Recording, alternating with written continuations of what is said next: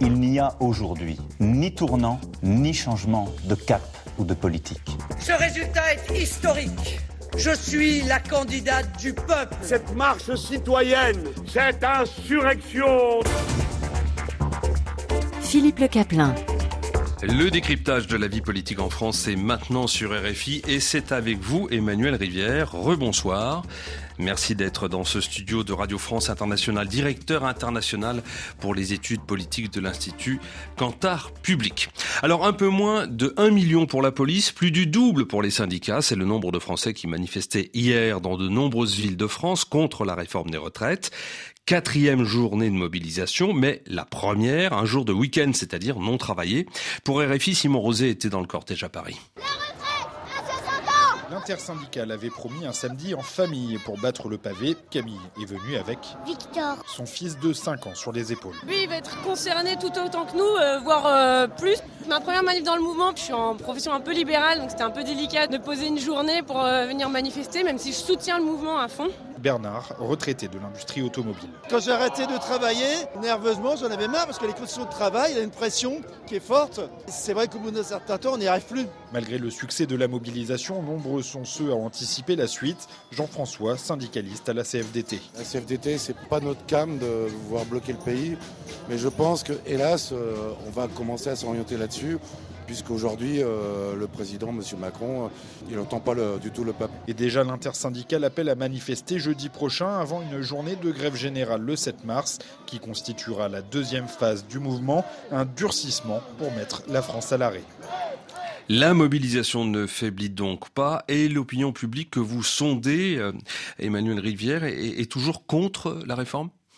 Les choses n'ont pas beaucoup évolué depuis quelques semaines, avec une large majorité qui est contre la réforme, mais d'ailleurs particulièrement contre un point de la réforme qui résume leur opposition, qui est le report de l'âge légal à 64 ans. L'opinion publique est également plutôt en soutien euh, au, au, mouvement social. Donc euh, dans la rue, la mobilisation euh, autour de ces quatre journées est euh, plutôt satisfaisante du, du, point de vue des syndicats.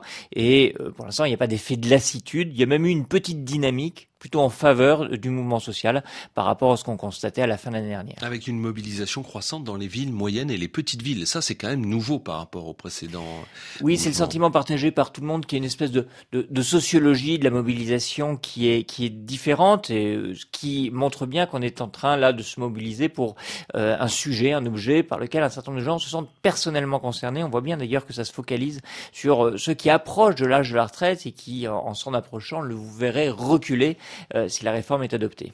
Alors est-ce que la réforme, est-ce que la loi se fait dans la rue? C'est l'éternelle question. Le président de la République affirme qu'il a été élu pour réformer les retraites. Ses opposants opposent que justement que c'est en réalité le vote anti-Le Pen qui lui a permis de rester à l'Élysée. Euh, que pensent les Français de leur vote justement? C'est-à-dire qu'il y a une querelle de légitimité entre la légitimité des urnes, la légitimité de la rue. Euh, il y a une enquête qui a testé cet argument précisément, euh, l'idée que le, le, la réforme de la retraite étant dans le programme du président de la République, elle a été validée par les urnes. Ça n'a pas été franchement bien reçu en fait. Euh, il y a vraiment une crispation sur la question des, euh, des, des 64 ans, ce qui d'ailleurs euh, pourrait amener effectivement à ce durcissement euh, du conflit euh, qui, était évoqué dans votre sujet.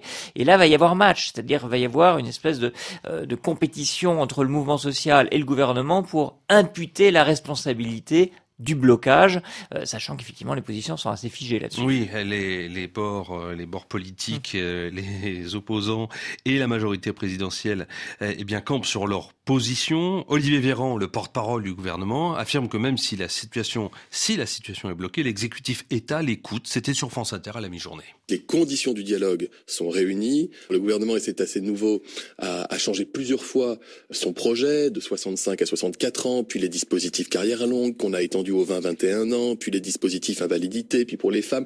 Donc on est dans l'écoute et dans le dialogue partagé. Ça ne veut pas dire qu'on tombe d'accord avec tout le monde, mais ça veut dire que du côté des syndicats, des forces politiques et euh, des Français qui se mobilisent, ils voient qu'il y a du répondant en face et qu'on a été capable déjà de changer pas mal de fois notre projet. Laurent Berger, qui est le secrétaire général de la CFDT, lance une mise en garde sur RTL au grand jury. Le travail reste quelque chose de central dans la vie des gens, de central dans notre pays pour créer de la richesse et avoir un mépris pour le monde du travail. Si jamais cette réforme passait en l'état sans écouter ce qui s'exprime dans la rue, oui, ce serait une faute démocratique, je continue de le dire, qui pourrait avoir de multiples conséquences que je ne maîtrise pas toutes, aujourd'hui s'exprime dans nos rues un mouvement social de façon extrêmement euh, responsable et qui mérite une réponse. Aujourd'hui, aucune réponse, aucun signe. Vous ne pouvez pas ne pas répondre à ce besoin de reconnaissance, mais il y aura du ressentiment, du ressentiment énorme dans les entreprises. Moi, il y a des chefs d'entreprise qui m'ont dit on est inquiet si la réforme passe de ce qui se passera demain dans le monde du travail, dans la société.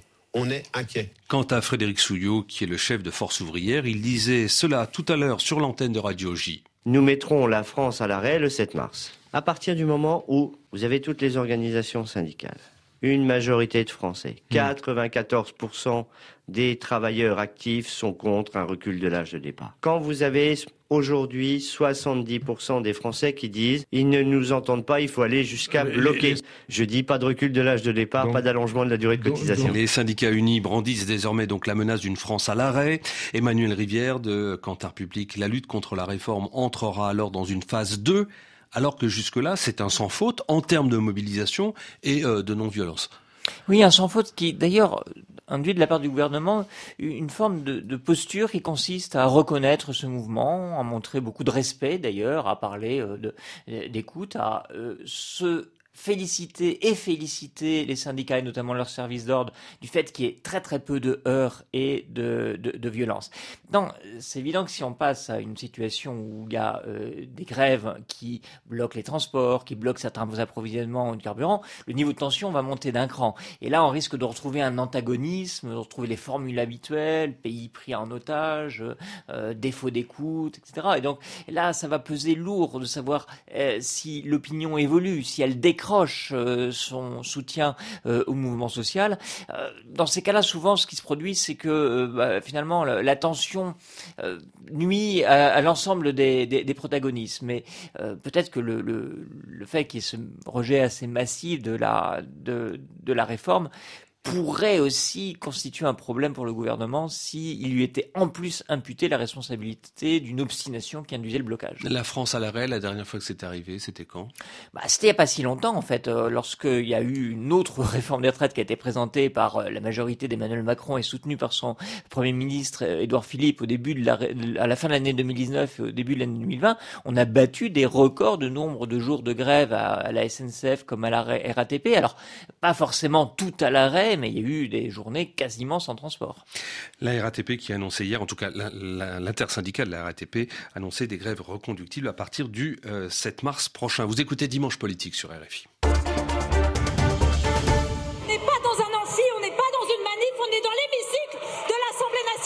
La présidente de l'Assemblée a eu bien du mal à se faire entendre et à ramener le calme euh, dans l'hémicycle, justement, où les députés se sont écharpés à propos de cette euh, réforme des retraites, sans parler du tweet d'un député de la France Insoumise se mettant en scène avec le pied sur un ballon de football, affichant la tête du ministre du Travail. Olivier Dussopt, justement, qui réagissait ce midi sur France 3. Je ne vous dis pas que ça ne me fait rien, parce que l'image est désagréable à voir, mais, mais je pense qu'elle fait plus de mal à celui qui la publie qu'à celui qui la voit un hémicycle est aussi violent, aussi bruyant, aussi euh, tapageur, et que les interventions qui succèdent ne sont finalement que des invectives, ça ne me touche pas beaucoup. Voir, ça ne me touche pas. L'intersyndicale déplore également cette attaque personnelle contre le ministre du Travail, ainsi que le chahut des députés. Écoutez par exemple Laurent Berger de la CFDT. Ce qui se passe à l'Assemblée nationale ne sert pas ce qu'on est en train de faire dans la rue. C'est un spectacle lamentable qui n'a rien à voir avec la dignité du mouvement de la rue. Je vais vous dire, parfois, j'ai eu l'impression même si je ne le regarde pas, c'était le plateau d'un célèbre euh, soi-disant animateur, euh, tellement c'était médiocre. Et c'était n'importe quoi.